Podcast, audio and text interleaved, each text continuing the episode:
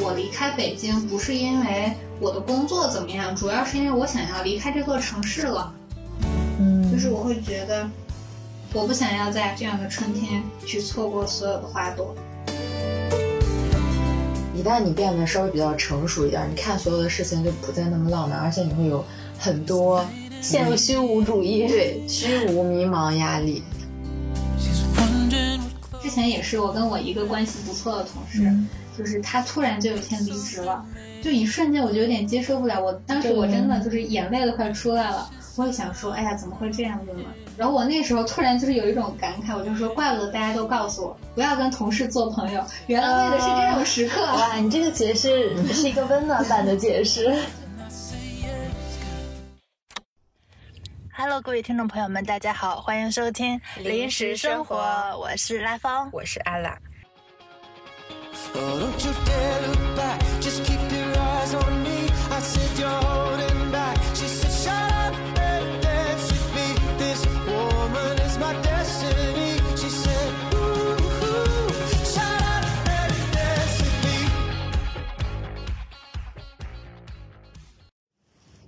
嗨，大家好，今天呢，我们请来了我硕士的同学安南。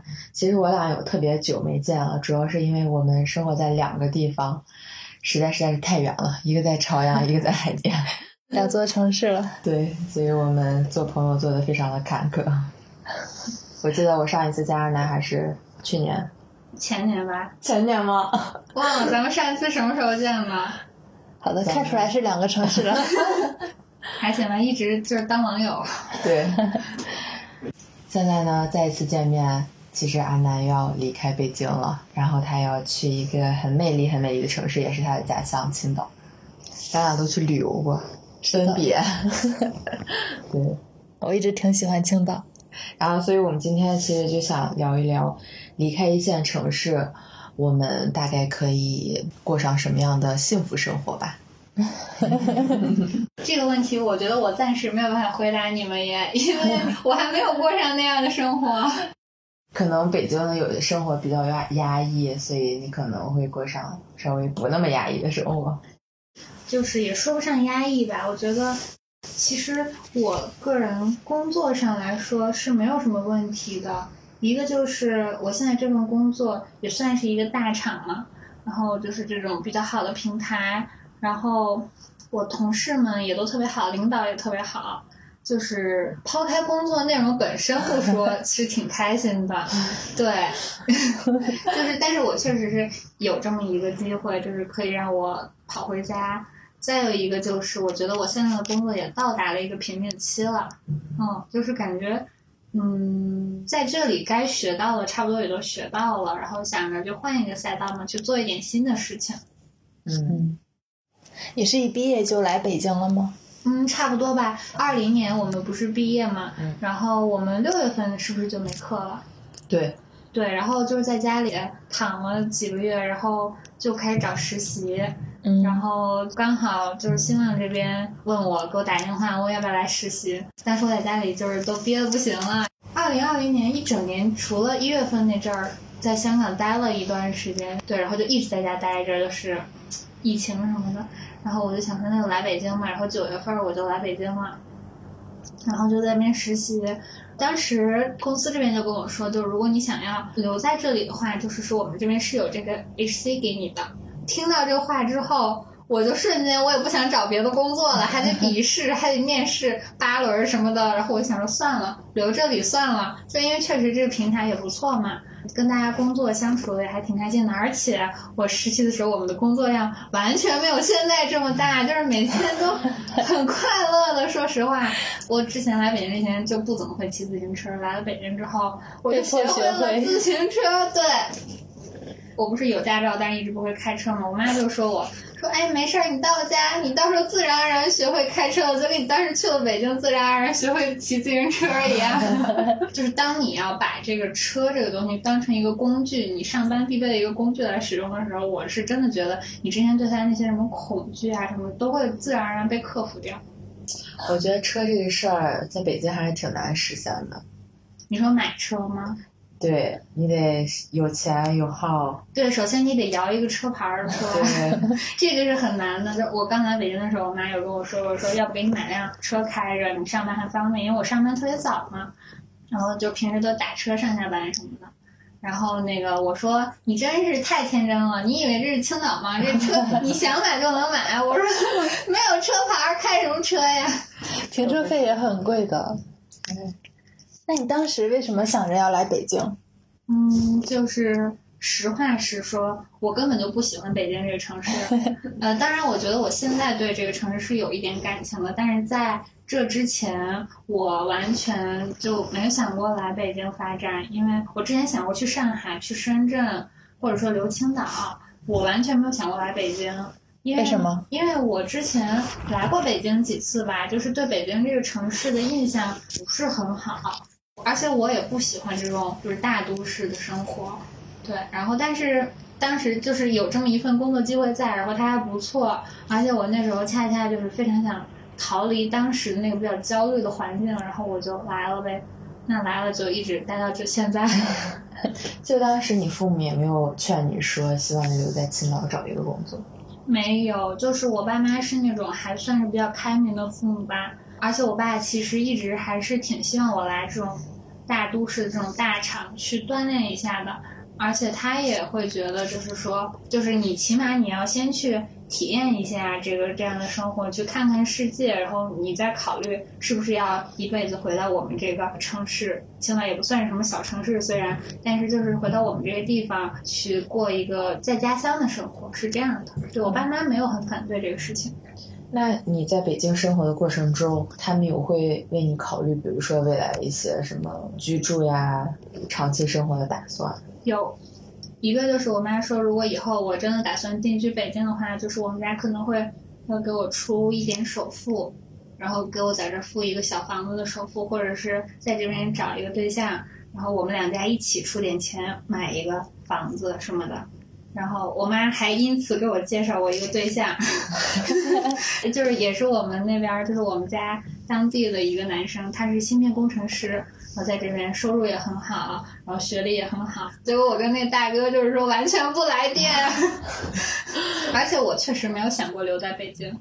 对我一开始我其实就是想要回到青岛的，就是我觉得我最终我的一个生命的一个目的就是去青岛生活。我之前也想着要去青岛生活一段时间，沿着那个海岸线，每天漫无目的的走一走，觉得特别美好。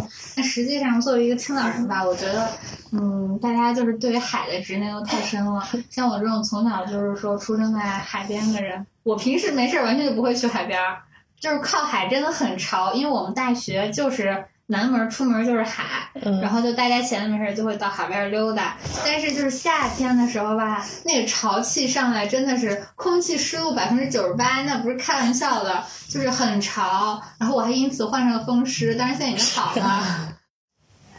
哎你当时来北京之后，你觉得你实际的北漂生活，或者说在大厂的工作呀、生活，和你想象之中的一样吗？说实话不太一样，就是我来之前，我爸爸给我做了特别多的心理建设。他就是说，嗯，你要做好去九九六啊，去吃苦的准备，加班什么的。说根本不是你想的那么美好。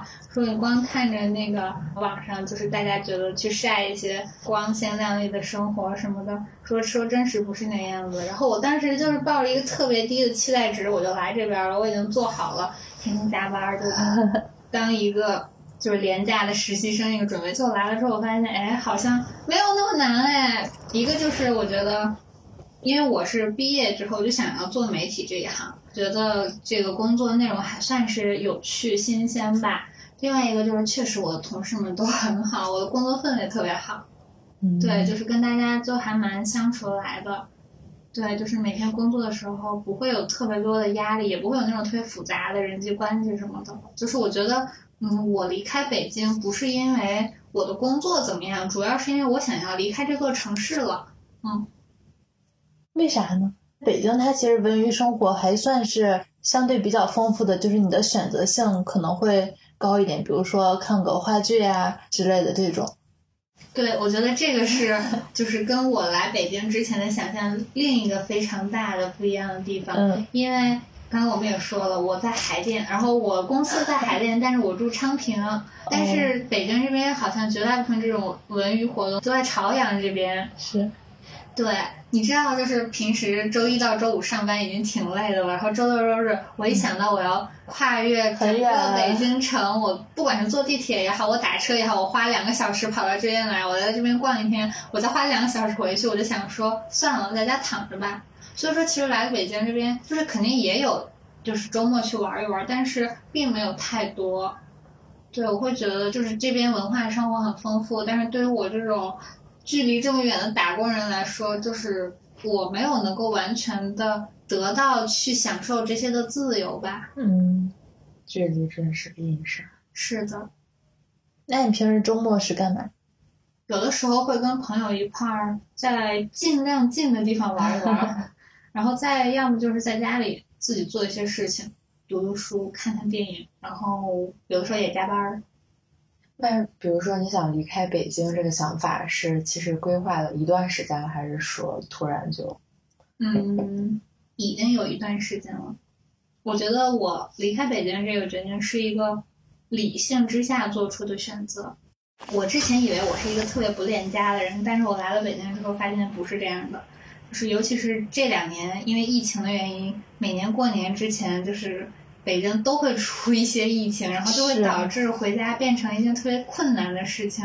然后我又是那种非常想跟家人团聚的那种人，就是尤其是今年，我去年的时候过年之前我就很焦躁，我就很焦虑，我就想说，哎呀，回不了家，过年怎么办？怎么办？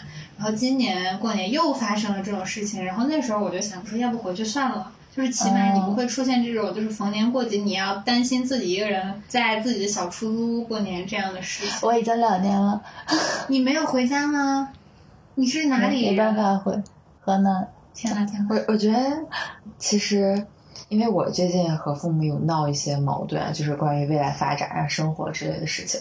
我觉得听你讲来，其实我感觉他跟他父母关系特别好。是，而且我觉得你爸妈特别理解你。对对对，我爸妈是那种也不算非常开明，就是比较开明的父母，他们也会觉得就是会让我去选择一个我想要过的人生，他们就是尽可能的去在物质上也好，在爱上也好，去支持我、帮助我。我真的觉得我爸妈是非常好的爸妈，就是我很感激他们。然后我觉得我回去也有一一部分原因是因为他们吧，嗯，就是想要去更多的去陪伴他们，因为我妈妈今年就退休了嘛，然后我妹妹今年就去年就念大学了，她自己一个人在家里也挺孤独的。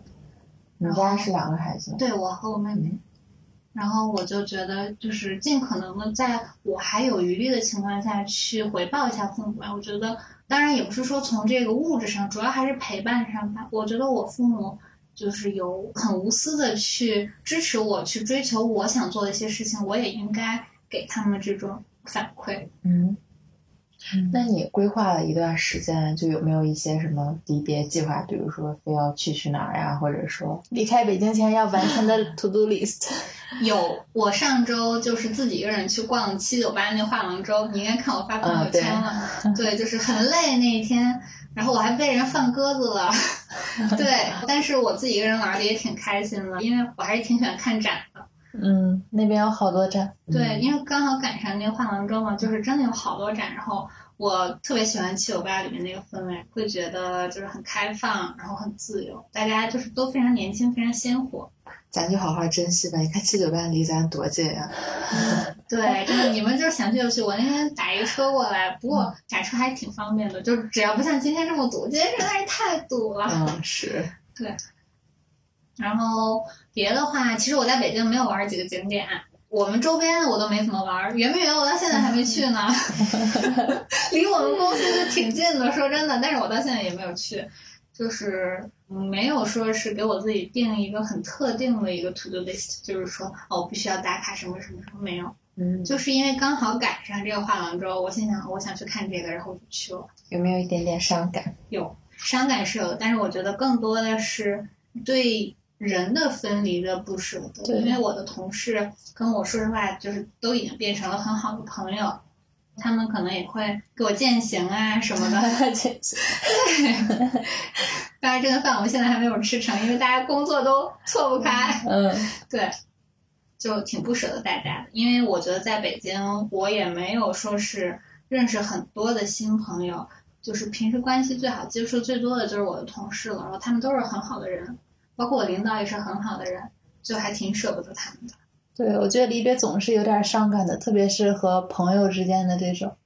而且现在其实一毕业也发现，毕业之后你两个人说再见个面，尤其是加上疫情，真的不知道到什么时候才能见面。是这样的，就是一座城市也说不准。对，就比如说我跟你，咱们俩毕业之后，好像真的在北京没见过吧？有见过吗？见过一次，见过一次是吧？嗯 刚来北京的时候嘛，嗯，嗯，刚来北京吃了个火锅，对，绝了。哦对对，想起来了，我们吃的凑凑对吧？对对对，失忆了我就。太久远了，实在是。我和我海淀的朋友大概也是一年也就见一面吧，真的太远了，过去得两两个来小时。朝阳到海淀真的就是异地恋。之前你记得你跟我说这个话的时候，我当时还觉得不太相信，现在我懂了。哎，那你觉得青岛和北京最不一样的是什么地方？嗯，我觉得我没有什么很大的感受，但是北京整体来说肯定还是更像一个大都市吧，就是不管是生活节奏上，还是整体给我的感受上，我我觉得北京的国际化程度比青岛要高很多，这个是我还挺有感受的，就是大家也都比较嗯忙，这个是真的。但就是你回青岛，其实会有很多熟悉的感觉，比如说你肯定在青岛也有朋友，对，就其实我告诉我的朋友们，我想回青岛这个事儿的时候，他们就已经开心对他们特别开心，他们就开始给我安排，嗯，回来之后我们去吃什么什么，回来之后我们去做什么什么。因为我大部分朋友还是留在青岛的，他们挺期望我回去的，因为会觉得我一个人在外面也是比较孤单，然后也是比较无聊，然后回去之后他们也还蛮想就是让我陪他们去做一些事情的，可以约了。对，可以约了。那你回去之后准备干嘛？回去之后找房子吧，因为我要 去那个新公司那边工作，然后就可能要在那边找一个新的房子住，嗯，你不会考虑住到家里？就是太远了。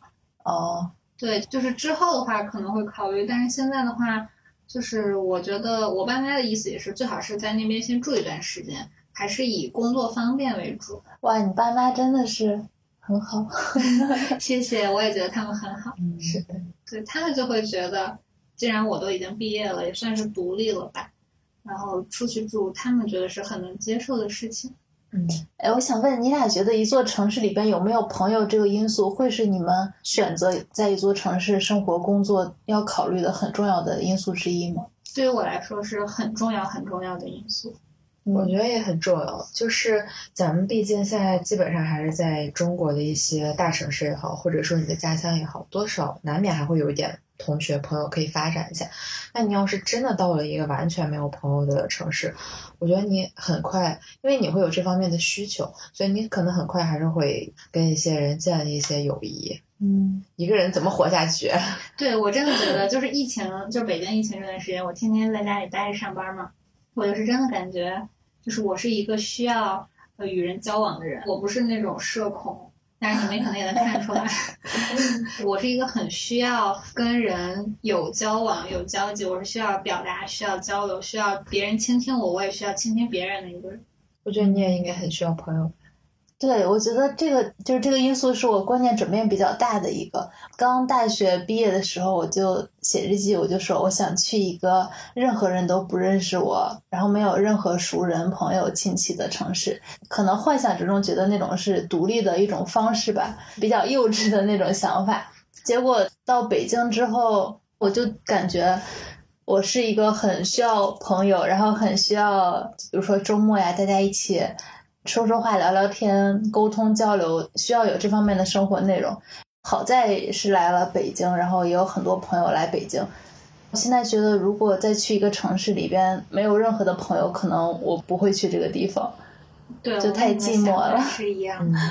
就是我在北京这两年，就是深刻的意识到，就是我就是一个妈宝女加油宝女，就是我真的很需要，就是有人陪我，不是说陪我吧，就是我需要一些我的不管是朋友也好、亲人也好，这种情绪上的陪伴对对。对对，其实我觉得可能大家都是这样。就我也有问一些我身边的朋友呀、同学呀，其实大家都很需要这种情感上的支持，因为我们毕竟可能不是本地人，你又要面临一些生活上的问题、工作上的压力。那你平时如果没有人能跟你说说话，跟你出去玩一玩，你确实真的挺孤单的。嗯对，这个也是我选择离开北京的一个挺重要的原因。嗯因为我在这边除了同事之外，确实是没有交到什么新朋友。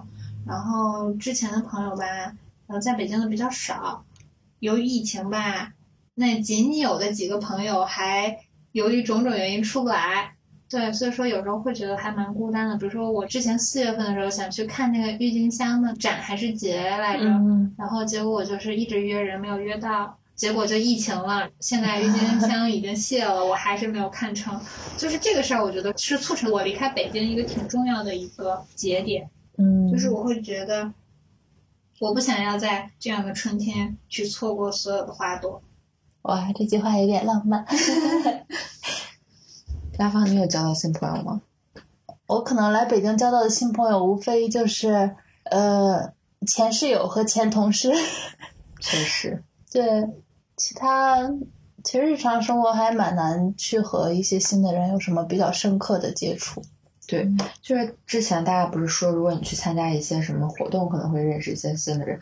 确实，我也去参加了。比如说，我之前有定期的去画画，或者说我有去健身，根本没有认识到一些什么新的人。大家可能也就是见面偶尔聊几句，就没有进一步的沟通交流。是这样的，基本上朋友现在也就是要不然是同事，要不然是之前的朋友。我又感觉越长大好像越难去交朋友，可能也觉得有点累。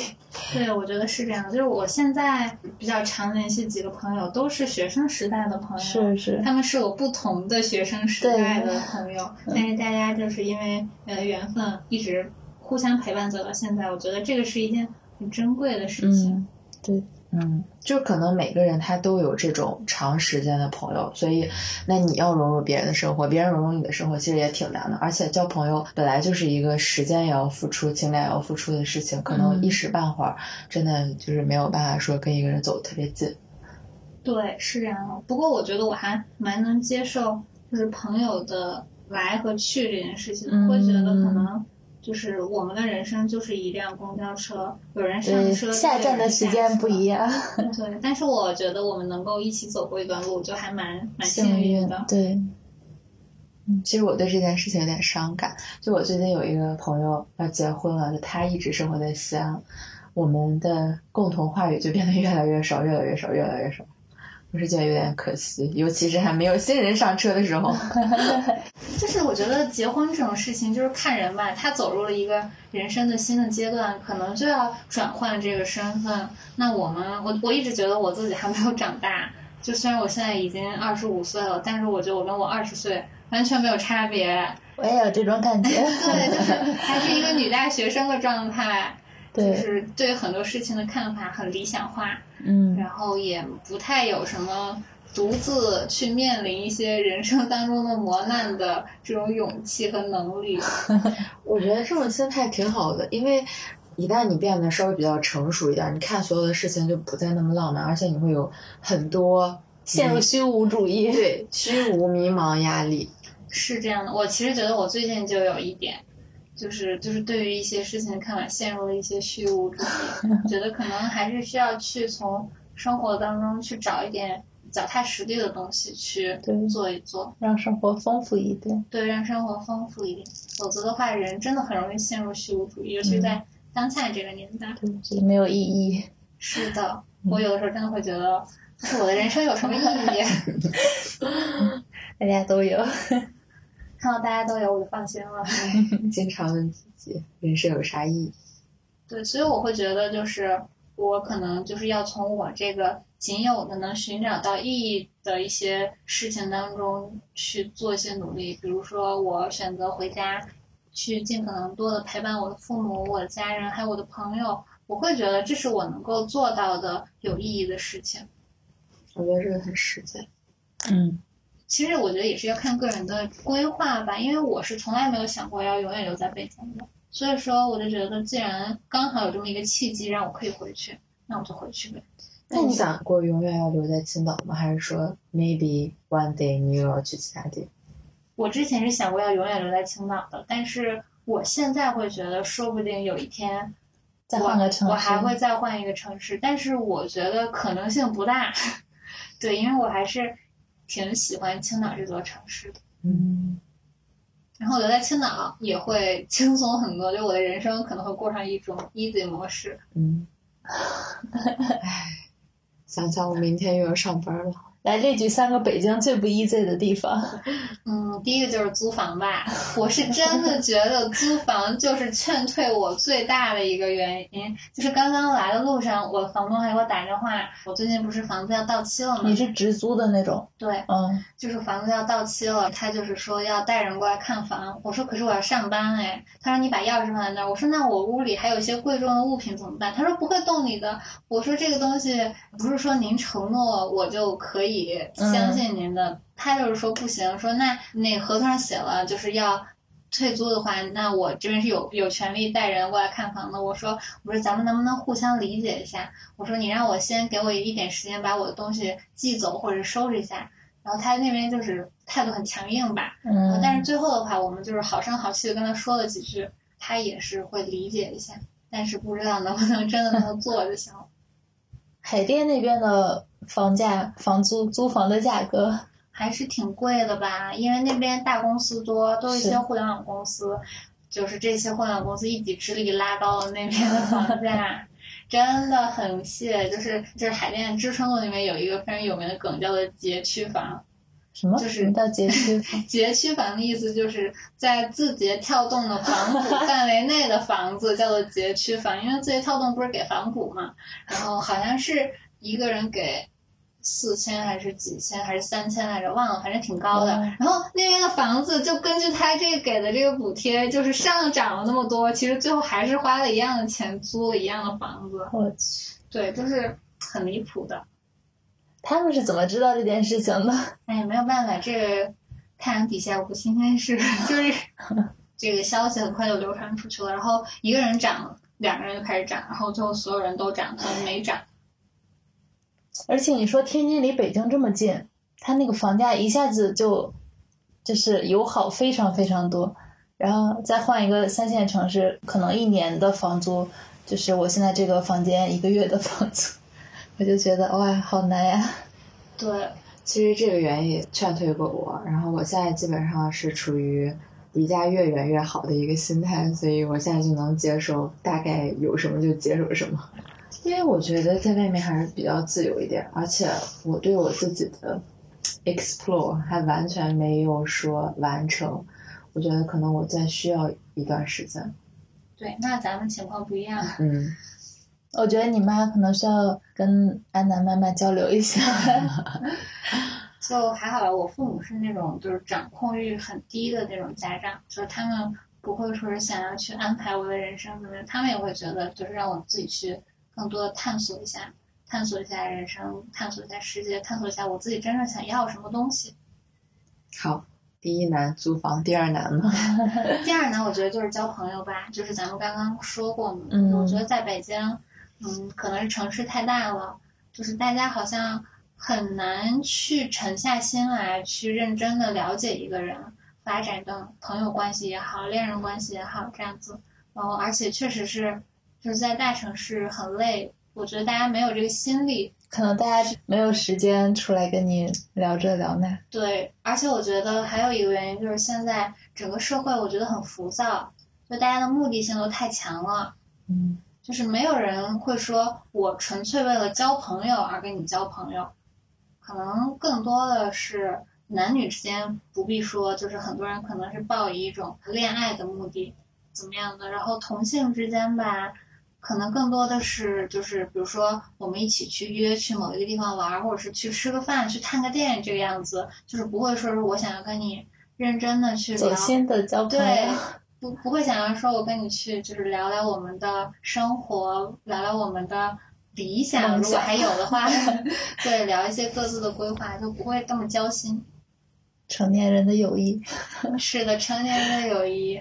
对，我觉得可能现在我们还处于那种刚入职场或者说还在成长阶段，那可能更老一点的人，他们就会想到各种各样的资源。当你遇到一个新的人的时候，看能从他身上获得点什么吧。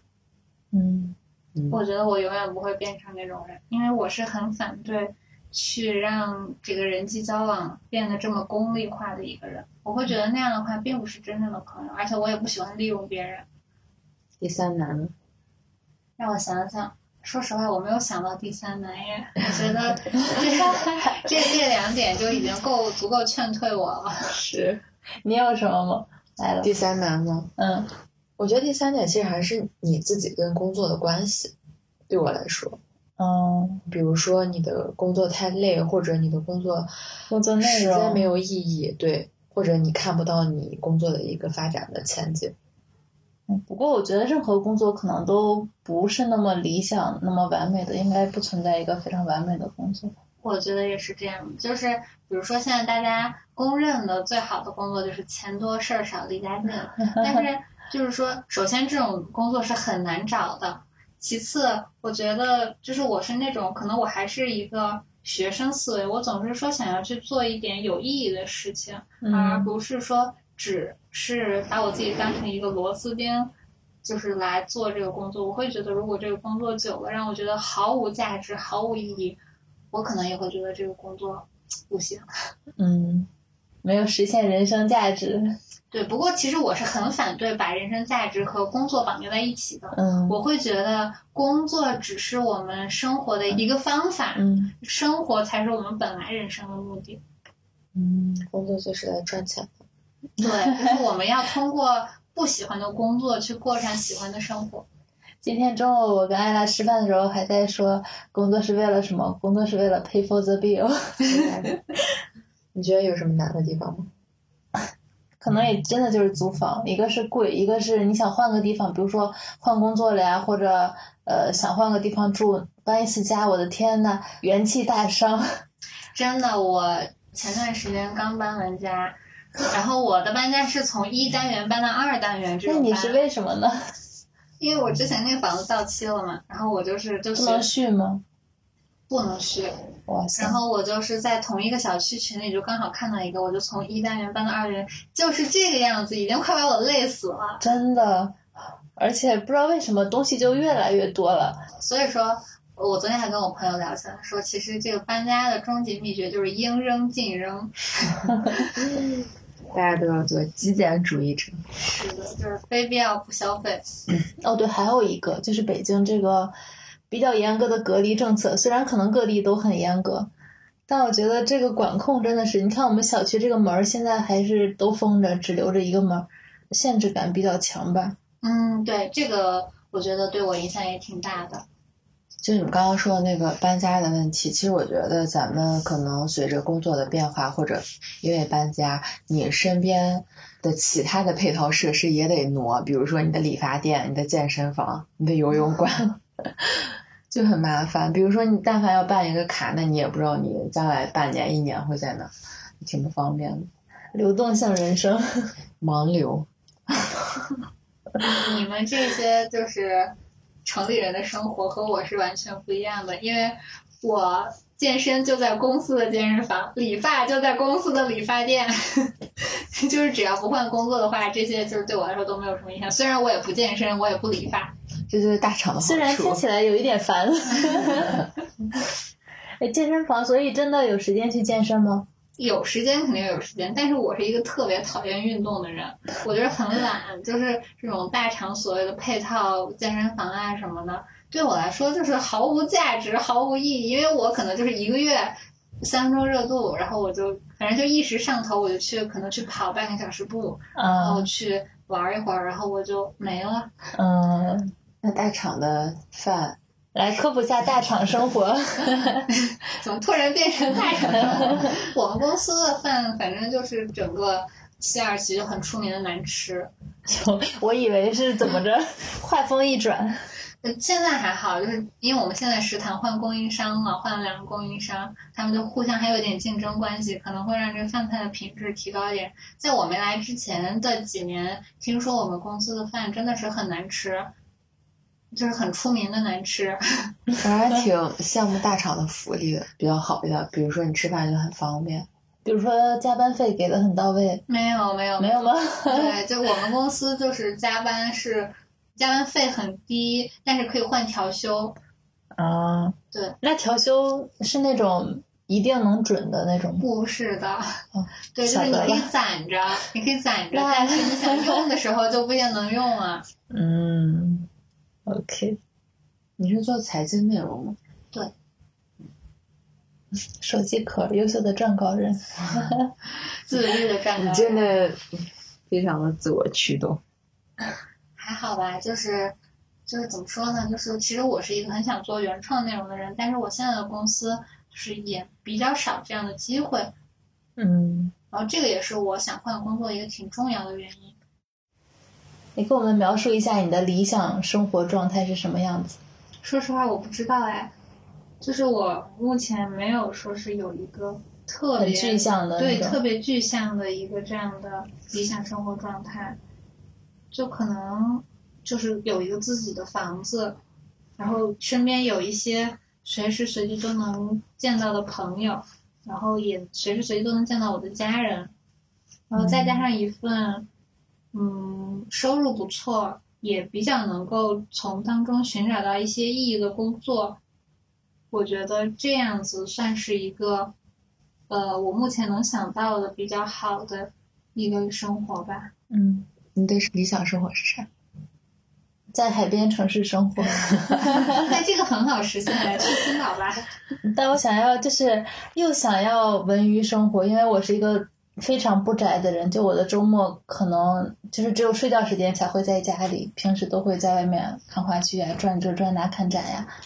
然后我感觉可能就只有一线生活的这种文娱上能够满足我的需求，但是通常吧，这种城市又没有沿海的那种放松感呀、惬意感，哎，很难讲。对，我觉得就是人还是不能太贪心。是，哎，我真的好想养只猫哎！我觉得我回去青岛回去可以实现了。为啥不养狗？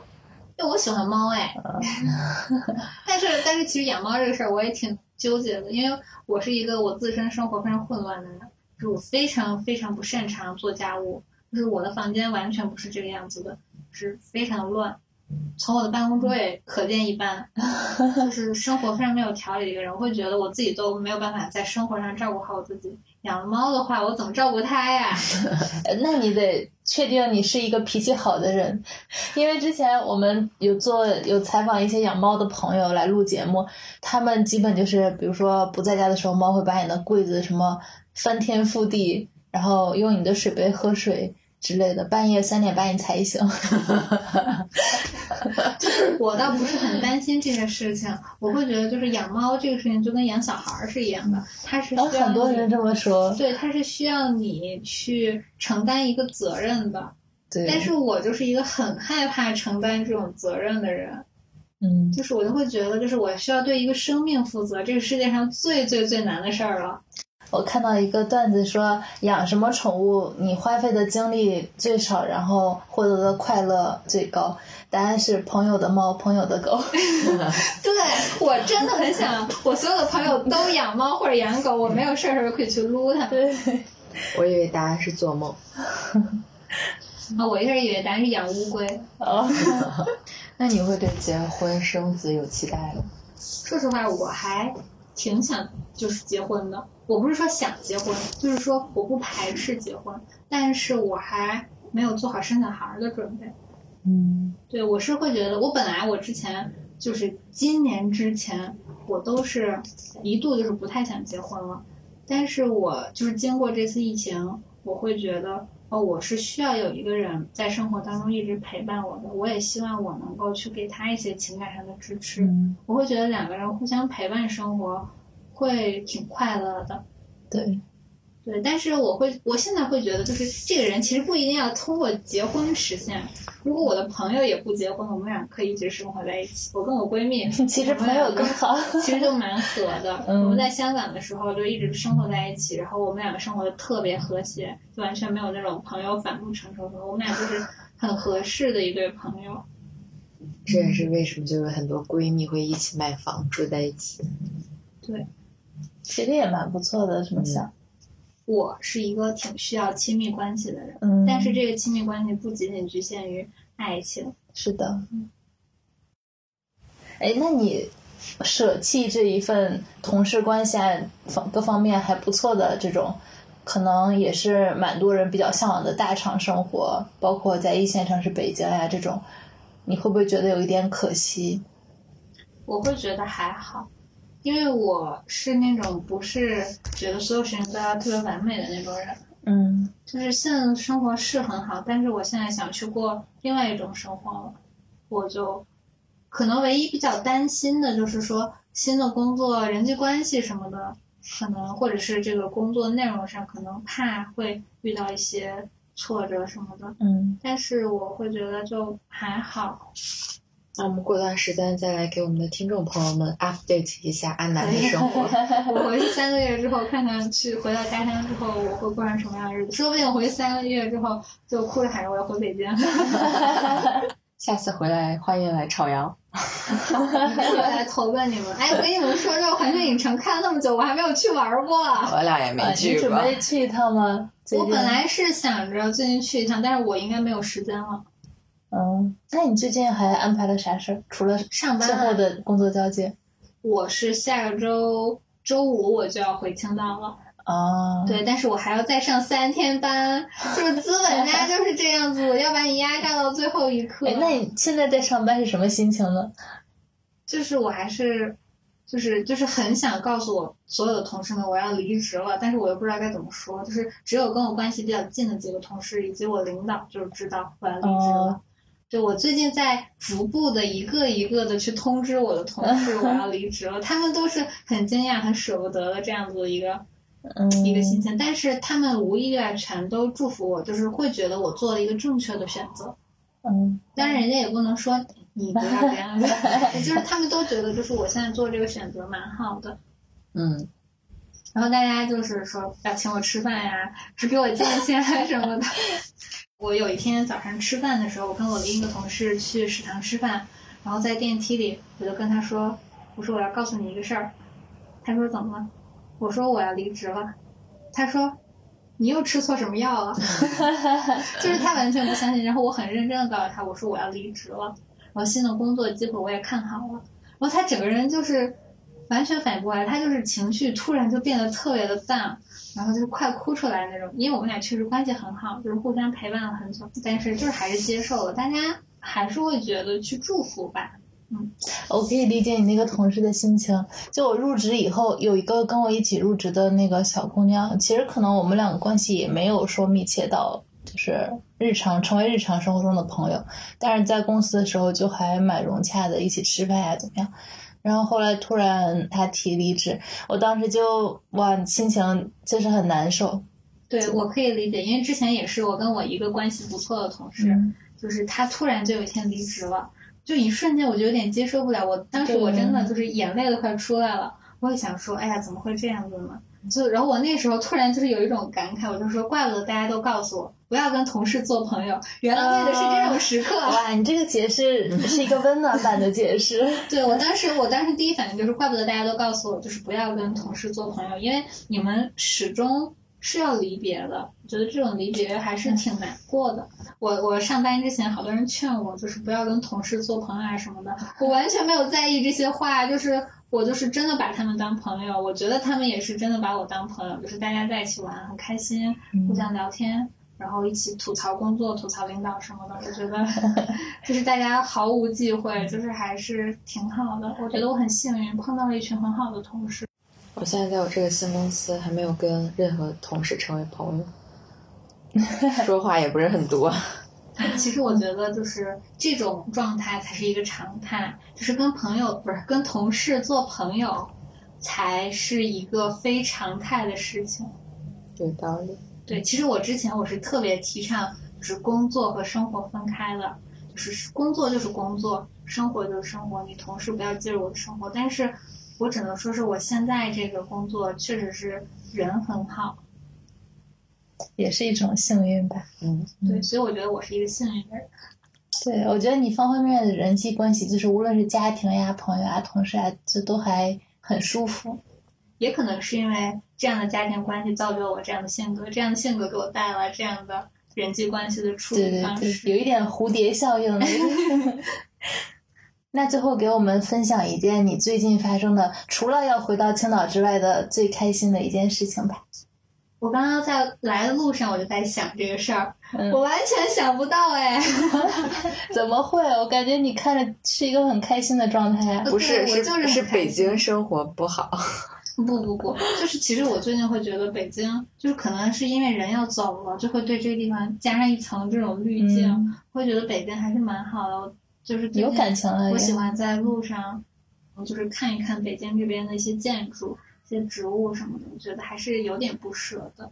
嗯不过我可以分享一个我觉得在北京生活的一个还蛮开心的一个时刻吧，就是我有的时候会上晚班，然后下班就很晚了，然后我会打车回家，从我们公司到我们家大概五公里这样，坐在那个出租车上，开着窗，外面是路灯，然后有那种比较凉爽的晚风吹进来的时候，然后我的耳朵里就是在放一些我比较喜欢的音乐，觉得这个是让我非常舒服的一个时刻，电影感画面好，浪漫。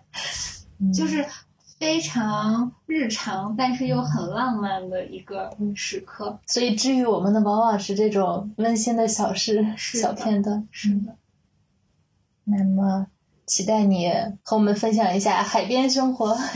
好，谢谢阿南，也谢谢你们，拜拜。拜拜。